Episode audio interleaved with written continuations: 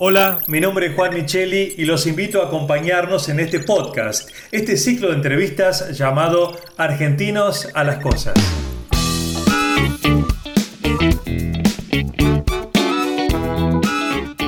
Argentinos a las Cosas es un espacio de reflexión para pensar los desafíos que enfrentamos como sociedad y así poder construir un país sustentable para todos en este siglo XXI.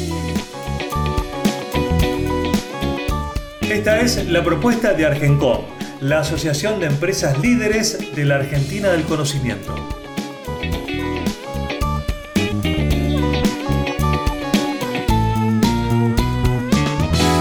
Muy bienvenidos, esto es Argentinos a las Cosas, un espacio de reflexión para pensar desafíos que enfrentamos para construir un país sustentable y también un país para todos en este siglo XXI. Y como siempre, nos acompaña Luis Galeazzi, director ejecutivo de Argencon. Hola Luis, ¿cómo estás? Hola Juan, ¿cómo estás? Muy bien por acá.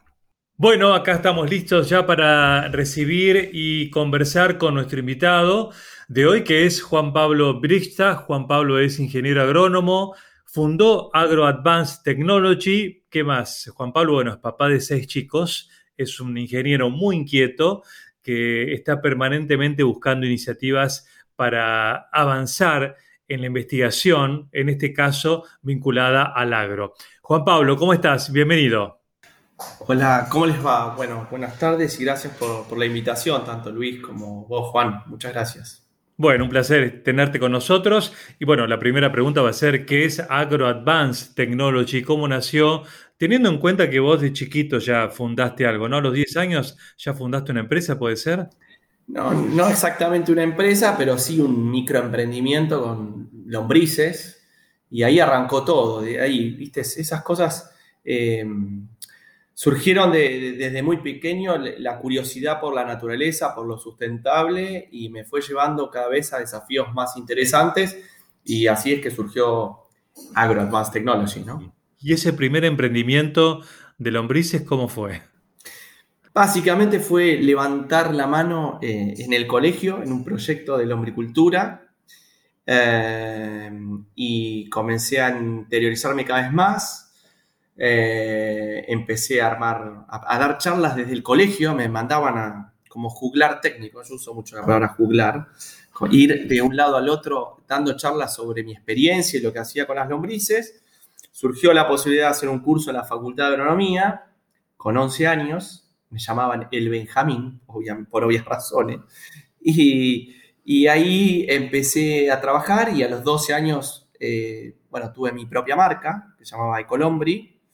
Eh, comercializaba de alguna manera en, el barrio a, gente y demás, algún vivero, eh, estos lombricompuestos. Y luego, bueno, empecé la facultad, empecé a trabajar en química analítica, en bioremediación. Eh, fundamenté mis proyectos sobre la hombricultura. Terminé siendo representante de la Red Latinoamericana en Investigación en Hombricultura y conociendo mucho de la microbiología del suelo. Eh, y eso, bueno, condujo de alguna manera a lo que me dedico hoy, que es, que es AgroAdvance. Y AgroAdvance, como tu primera pregunta, es esta cuestión de eh, trabajar sobre o investigar y desarrollar su biotecnología aplicada. Bien, y aplicada siempre teniendo en cuenta, eh, sería como usar los bichitos, los bichos buenos a favor de la producción. Totalmente, mira, yo uso una frase que dice Jill Clapperton, que es una ecologista canadiense, que plantea que cuando nos paramos sobre el suelo, en realidad estamos parados sobre el techo de otro mundo. Y esto se debe a justamente lo que vos planteás. Solo conocemos el 1% de la microbiología del suelo, o sea que es posible de reproducir de una manera, eh, si querés, artificial, ¿sí? a través de la técnica, y tenemos un 99% que hay que seguir buscando, y yo voy por ese 99%, porque hay tanto por descubrir y tantas cosas que, pueden colaborar con, con el sistema agropecuario y con la vida común de cada uno de nosotros. ¿Y cómo eh, lográs desarrollar productos teniendo en cuenta que creo yo, vos lo vas a confirmar o no, siempre para, eh, para tu empresa es una condición sine qua non que ese producto sea ecológico. Es decir, eh, todo lo que producen ustedes eh, no tiene ningún impacto químico ambiental. correcto, digamos. Nosotros lo que desarrollamos en, nuestra empresa son microorganismos benéficos que, que se encuentran en el suelo y que pueden tener una acción positiva al sistema, ya sea mejorando el desarrollo de las plantas o generando mejor eficiencia en la utilización de esos recursos o en el control de plagas y patógenos. Para simplificarlo, bichitos buenos y bichitos malos, ¿no? Nosotros producimos bichitos buenos que atacan a bichitos malos. Esos bichitos malos pueden ser insectos u hongos que afectan la productividad. Bien, ¿y cómo, qué investigación hacen para lograr que estos bichos buenos sean aliados contra un hongo, por ejemplo, que puede eh, bajar el rinde de un cultivo? Bueno, eh, en principio hay, hay paletas de distintos microorganismos y mucha bibliografía de, información o, investigación básica sobre ciertos microorganismos y vamos a esas a, buscar ese, tipo de microorganismos, ¿no? Ya sean en, lo que son biofungicidas, uno puede determinar distintas eh, cualidades, ya sea porque producen ciertos antibióticos o enzimas, o porque son muy agresivos en cuanto al espacio, e inhiben el crecimiento de, otros, de otros microorganismos, ¿sí? Yéndolo eh, algo más, más a tierra, eh, yendo con la temática, podríamos decir de que es como un domo, ¿no? Y vos tenés un, zumo de un lado y zumo del otro, y el zumo más grande, y bueno, te tiene, que sacar de ese, de ese dojo. Y, de, eso, de eso se trata, de, ver la manera de cómo mejorar la competencia de los microorganismos buenos, ¿sí? efectivos y eficientes, ante los patógenos. Juan Pablo, mira, me estoy mordiendo la lengua por empezar a preguntarte, pero hay un tema que vos sabés que tiene una enorme este, presencia en, los medios y en las preocupaciones, que es cómo el desarrollo de la, agricultura, la agricultura moderna, basada en, este, agroquímicos, este, afecta o no afecta al suelo, eh, mejora o no mejora la, a la humanidad en términos generales, este, produce más pero a costa de la destrucción de, la ecología. Eh, ¿Cómo ves este, ese conflicto muy grave que hay entre dos posiciones que son muy, muy marcadas? Porque uno escucha a unos y a otros y parece que fueran dos mundos que no se hablan. ¿Qué pensás vos? Y eh, yo creo que, hay varios factores que intervienen en esa, en esa, en esa situación, ¿no? Em, en, primer lugar, si, uno tomara antibióticos todos los días, seguramente le haría mal. Pero el antibiótico es fundamental ante alguna situación. Bueno, yo creo que, como agrónomo, ¿no? Que no es o una agricultura o la otra, sino es una, una conversión de ambas. Es decir, la complementariedad en el buen uso y el buen manejo de las tecnologías hace la diferencia. Las tecnologías no son malas ni, buenas. Es el uso que uno practica con esas tecnologías lo que hace, que hace que una tecnología sea mala o buena. Es decir, yo creo que hoy, dado a una tendencia global, como vos bien planteás, o sea, hoy el hito es plantear en el qué va a pasar en el 2050. Y está lejos, pero no tanto. Y se plantea de que vamos a tener un incremento de 9 mil millones de personas, vamos a hacer en, esta tierra, y que vamos a consumir un 70% más de alimentos. Pero tenemos un recurso que es escaso, que es el suelo, y que lo tenemos que hacer cada vez más eficiente. Sin entrar en estas vicisitudes y situaciones propias del mundo al que vivimos hoy, de que hay más ricos, más, menos, más, menos, menos ricos, muchos más pobres, eh, la realidad es que la eficacia o la eficiencia que se está logrando con las modificaciones genéticas o con, eh, en, distintos aspectos con manejos de la productividad contribuyen sustancialmente al sistema. La utilización de microorganismos, por ejemplo, los microorganismos que nosotros trabajamos, tanto Pauberia, eh, descubierta en el 1800, o Tricoderma en el 1900, ¿sí? La primera empresa en tener registrada ese tipo de productos en la Argentina es AgroAdvance. Y eso se hizo en el 2017-18. Es decir, eh, ¿a qué voy con esto? La, industria química ha avanzado tanto que ha dejado de, algo, digamos, algo tan importante como la microbiología, utilizarla a favor. Yo creo que hoy los microorganismos benéficos son los prebióticos o probióticos del sistema agropecuario, que si uno los maneja correctamente, pueden funcionar en un sistema y lograr mejores resultados, por supuesto. Y los, de síntesis química, sin ir en detrimento de ellos, el buen uso podría ser los antibióticos. Estoy haciendo una parábola de, la cuestión, ¿no? Quiero que se entienda. Eh, no es ni, estar de un lado ni del otro, sino creo que es un tema de criterio el manejo de, las tecnologías. ¿Bien? Eh, y, en ese sentido, también te puedo agregar de que Europa, con su tratado de la granja a la mesa, que, últimamente hablo mucho al respecto porque me parece sumamente interesante, Europa, por el tema de la huella de carbono y otros factores, está planteando que en el 2030 tiene que hacer una reducción del 50% del uso de fertilizantes y agroquímicos. Indiscutiblemente, la tendencia va hacia biológicos. De hecho, las adquisiciones de empresas de biológicos cada vez es mayor. El incremento en, eh, en el mercado de biológicos es de una tasa del 20% anual, cuando de químicos es del 4%. O sea que indiscutiblemente estamos hablando de un nuevo paradigma eh, en el manejo y eh, en el manejo agronómico.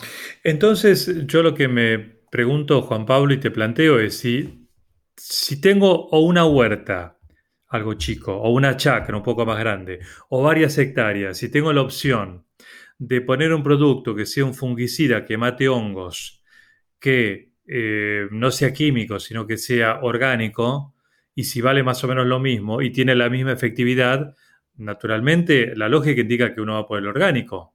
Sin embargo, eh, las ventas van más por lo químico. Eh, lo que decís es 100% correcto. Lo que sucede es que en este mundo de esta vorágine en la cual vivimos, la paciencia no es un valor que se tenga en cuenta.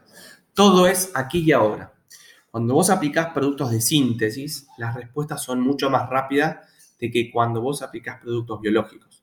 Por lo menos con las tecnologías que hoy tenemos. ¿sí?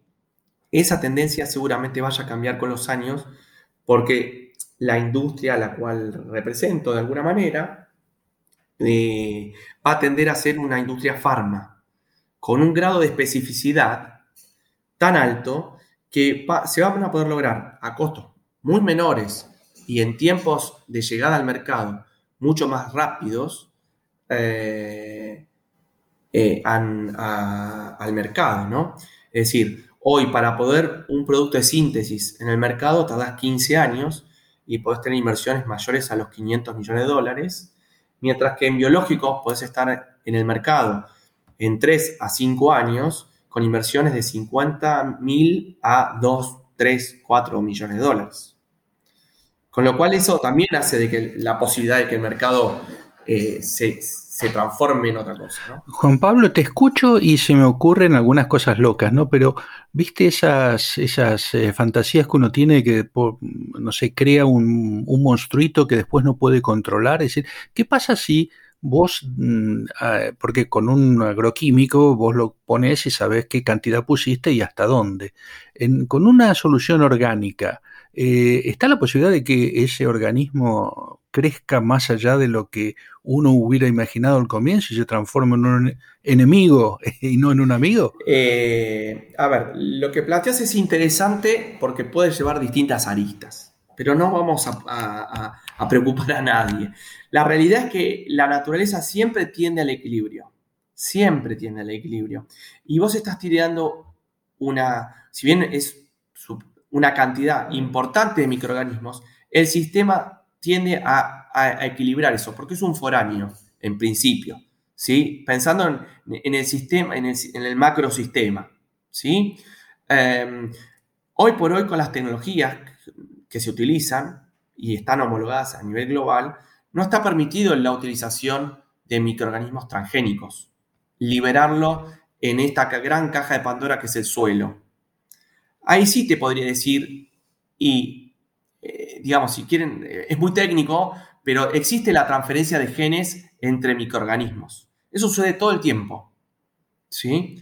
Entonces, dependiendo que, si uno le incorporara algo un microorganismo y no pusiera genes que se llaman genes killer, o sea, genes que le dicen a este bichito, eh, hace tal actividad y después que hagas esta actividad te morís, eso hoy en la ciencia es factible, no está permitido hacerlo aplicaciones en el suelo, pero sí eso se puede realizar en un laboratorio.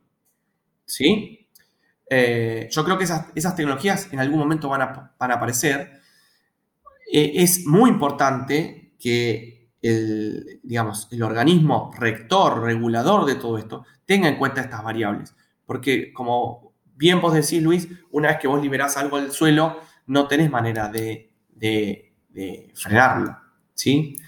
La tendencia o la, historia dice de que todo vuelve a su punto de inicio, ¿no? Eh, en todo sentido, la naturaleza eso es muy sabia y logra mantener cierto equilibrio. A veces esos equilibrios se desbalancean por un momento hasta que vuelva esa tendencia. Em, eh, a pesar de, que todavía es una etapa incipiente la de estos productos biológicos, em, ¿cómo es la curva de crecimiento desde que empezaron ahora? ¿Está aumentando eh, el uso de estos productos biológicos?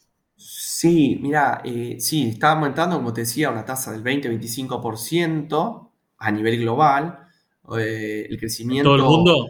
Global en, todo, el mundo. En todo el mundo, y además hay, hay una tendencia. Todas las empresas de agroquímicos se quieren transformar en verdes. Por ejemplo, en Europa se están las empresas agroquímicas más importantes de, Europa, con este tratado que les comenté, van a invertir en los próximos 10 años 14 mil billones de dólares para transformarse en verdes. Europa, eh, empresas de recontranombre en el área de, de agroquímicos, hoy están haciendo inversiones sumamente importantes en Estados Unidos para hacer investigación. ¿Sí? Hoy hablar de biológicos con, cualquier persona que tenga una huerta en, su casa es lo que están buscando. Ya sea desde un cebo biológico para hormigas hasta ver cómo puede, cómo puede tratar eh, ese citrus para evitar de tener mosca blanca, porque entiende que después lo va a consumir. O sea, hay una, una conciencia eh, post pandemia, te diría, que exacerbó todas estas cuestiones, de querer, de, estar más atentos de la inocuidad, de querer comer más sano y cuidar el medio ambiente. Y eso me parece sumamente positivo. Y estos son dos curvas que a uno le enseñan en esta cuestión de, la economía, que es oferta y demanda. Y entiendo de que, de que eso va a favorecer eh, en cierta medida la utilización de estas tecnologías. Eh, Luis, em, quiero, quiero acá pedirte que vos en todo caso le comentes a Juan Pablo que venimos dialogando desde hace eh, varios meses con empresas que están definidas como de, la economía del conocimiento y creo que la de Juan Pablo claramente es una empresa de este tipo. Sí, definitivamente. Y, y, de un conocimiento, yo diría, este, estratégico, crítico para un país como Argentina, que es productor de, alimentos y, su vínculo con la naturaleza. Eh, yo, le quería preguntar a Juan Pablo si nos podía dar dos o tres ejemplos bien, bien sencillos de qué efecto, qué mejorías puede haber en, la producción concreta con alguna aplicación de estos, este, de estos microorganismos. Bien, eh, podemos, podemos diferenciar eh, dentro de lo que son los bioinsumos, podemos plantear ¿sí? Los fijadores de nitrógeno, que es el que se utiliza para, la soja, ¿sí? La soja que tiene mala prensa, ahí Juan deberías ayudar para que tenga un poquito mejor prensa.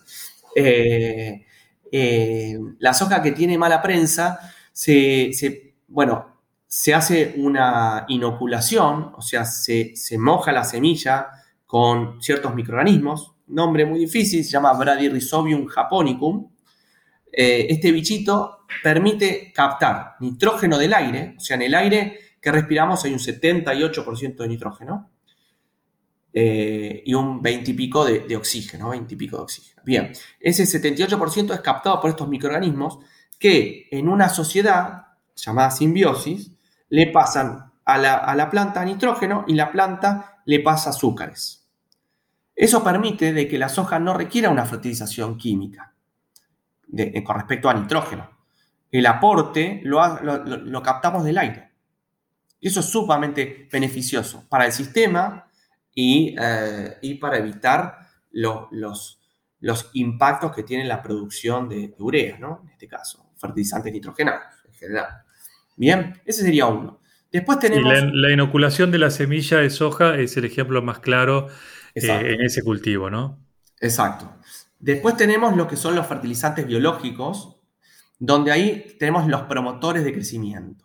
Por ejemplo, uno es Azospirillum brasilense, que es un fijador libre de nitrógeno, puede hacer un aporte de 10 a 30 kilos de N eh, de nitrógeno. Y eh, Pseudomonas fluorescens sería otro ejemplo, que es un solubilizador de fósforo. ¿Sí? Es un microorganismo que puede captar fósforo y dejárselo biodisponible a la planta. Tanto Azospirillum como Pseudomonas liberan sustancias que se llaman fitohormonas, que promueven el desarrollo de esas raíces, modifican cuestiones morfológicas o fisiológicas de la planta, permitiendo de que sea mucho más eficiente en la captación de recursos, agua y nutrientes. Y si la planta tiene esa capacidad, indiscutiblemente podemos lograr un efecto positivo en lo que respecta a rendimientos. ¿Sí? Eso serían eh, estos dos casos.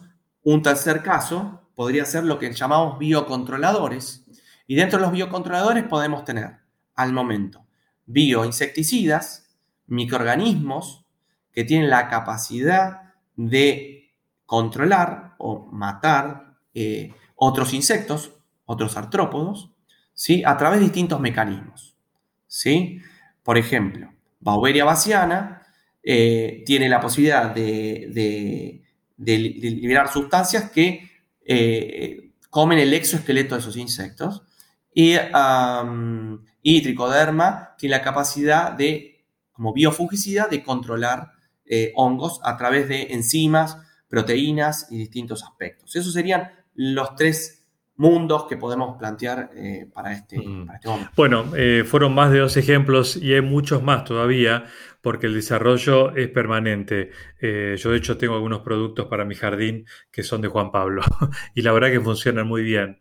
Em, me quedo con esta frase que citaste del canadiense, que el suelo que pisamos en realidad es el techo de otro mundo y que deberíamos eh, considerar y respetar más. Eh, así que mm, una gran enseñanza, eh, además del resto de lo que nos contaste, Juan Pablo. bueno, un placer la conversación con vos. Seguimos en contacto y aprendimos otra vez más, Luis, en este caso con, con Juan Pablo Brista. No, y además interesantísimo todo lo que contó. Este, para mí es abrir una perspectiva nueva, porque uno, claro, uno mira el campo y supone que es todo agroquímico, y si eso, y si eso fuera más natural, y si fuera económicamente factible hacerlo este, más natural, sería una ventaja enorme, ¿no? Pensemos que nosotros somos país productores de alimentos que estamos viviendo del, contacto directo con, el suelo y con el campo, ¿no? Así que fantástico esto, me, me encantó esta charla. Genial. Bueno, este, gracias Juan Pablo por habernos acompañado en este podcast. Seguiremos en contacto. ¿eh? Un abrazo.